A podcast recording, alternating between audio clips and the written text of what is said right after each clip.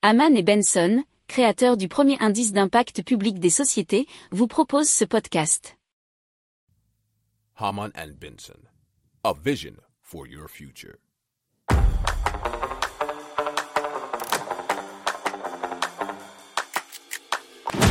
Économie, tech et innovation, hydrogène, énergie.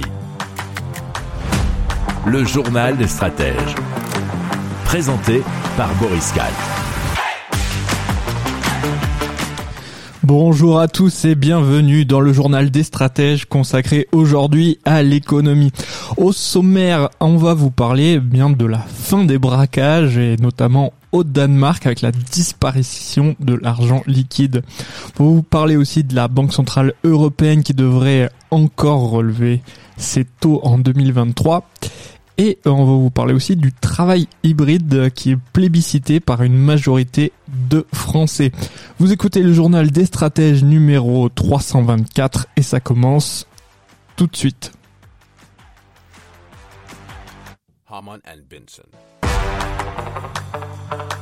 Le journal des stratèges. Et donc on part tout de suite hein, pour commencer au Danemark où pour la première fois dans son histoire a connu une année sans braquage de banque, c'est ce que nous dit un article de La Voix du Nord. Alors il faut savoir qu'en 2000, 221 vols à main armée euh, contre des établissements bancaires euh, avaient eu lieu, ce qui fait environ deux euh, tous les trois jours, mais donc comme si vous nous écoutez assez régulièrement, vous savez que c'est un dada ici où on vous parle de la fin de la circulation de l'argent liquide et c'est ce qui se passe notamment dans pas mal de pays en Scandinavie et donc notamment au Danemark et donc avec la disparition progressive du liquide dans la plupart des agences bancaires, eh bien, euh, on dénombrait moins de 10 braquages par an euh, depuis 2017 et du coup en 2022 aucun hold-up n'a été constaté. Alors, euh, pour bien comprendre ce phénomène, la principale banque danoise Danske n'a que deux agences dotées de billets de banque, l'une à Copenhague et l'autre à Aarhus, qui est la deuxième ville du pays. Donc par conséquent, s'il n'y a pas de billets de banque, il n'y a donc rien à voler dans les banques. Pas d'argent, pas de vol. Voilà.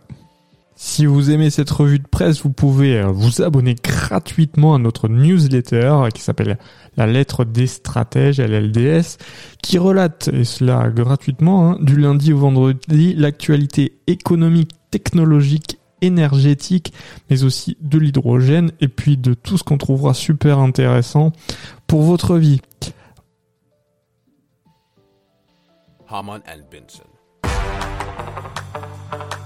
Le journal des stratèges.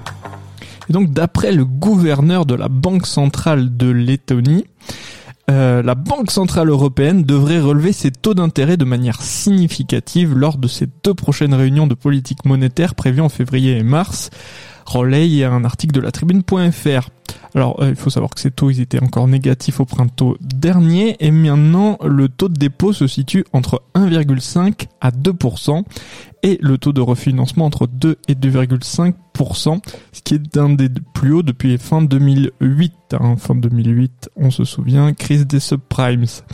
Alors les investisseurs s'attendent désormais à ce que les taux atteignent aux alentours de 3,4% l'année prochaine contre un pic de 2,75% anticipé auparavant. Alors euh, la Banque Centrale Européenne n'est pas encore aux taux qui ont été euh, maintenant pas mal relevés par la, la, Réserve fédérale américaine qui est passée à des taux euh, de 4,25 et 4,50 en décembre, alors que eux aussi étaient négatifs avant mars 2022.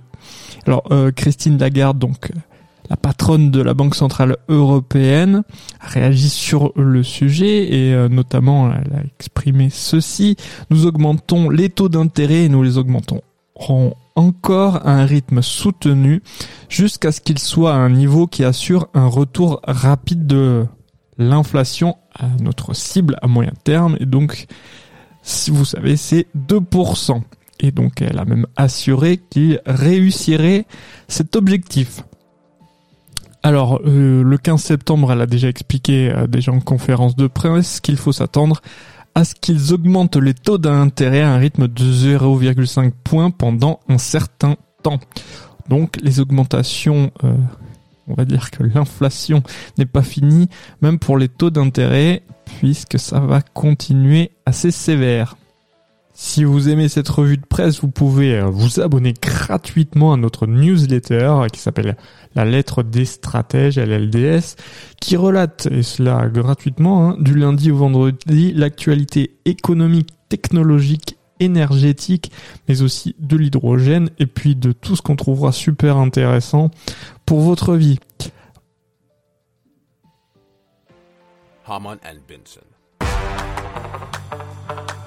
Le journal des stratèges. Alors d'après une étude d'Atlassian et de Paper Giant, 62% des travailleurs français préfèrent le travail hybride contre 49% dans le reste du monde. Ça fait une petite différence et on pourrait presque se demander pourquoi parce que on sait que dans la plupart des études, quand même, les gens aiment plutôt aller au travail. Alors, Là, dans ce cas-là, ce n'est pas que du full remote, comme on dit, donc du télétravail complet. C'est un petit peu au travail, un petit peu à la maison. Mais de ce qu'on sait de la part de pas mal d'autres études, le problème qu'on... Euh, alors ce n'est pas qu'en France, mais on va dire de façon occidentale, c'est le rapport avec le manager qui est souvent très compliqué puisque vous, vous le savez bien, euh, là, vous connaissez l'adage, on ne quitte pas un job mais on quitte euh, très souvent son manager. Allez, on continue avec 73% des salariés qui affirment qu'ils pourraient même quitter l'entreprise sur des options de travail à distance euh, qui ne seraient pas proposées. Donc effectivement, euh, maintenant on a besoin de beaucoup plus de flexibilité. Mais attention, hein, vous savez très bien euh, que à quoi peut mener une telle flexibilité Ça peut mener aussi les patrons à aller chercher presque des employés qui seraient quasiment à l'étranger possiblement moins cher. Hein. On a vu déjà qu'il y a pas mal de travailleurs, on va dire, de l'Est de l'Europe, pour, au moins pour la zone européenne, qui ont déjà été plébiscités, surtout quand ils parlent plusieurs langues. Alors, il y a aussi une visée, on va dire, écologique à ce travail hybride, puisque selon l'ADEME, 69% de déplacements quotidiens en moins permettraient de réduire d'environ 3300 tonnes les émissions de CO2 par jour. Haman and Benson. Le journal des stratèges. Voilà, c'est terminé pour aujourd'hui. Je vous souhaite une excellente fin de journée et je vous dis à très vite pour plus d'infos. Ciao ciao Pour approfondir ces sujets, abonnez-vous à la newsletter de Haman et Benson et écoutez nos autres podcasts que vous retrouverez dans les notes de l'émission ou sur notre site internet.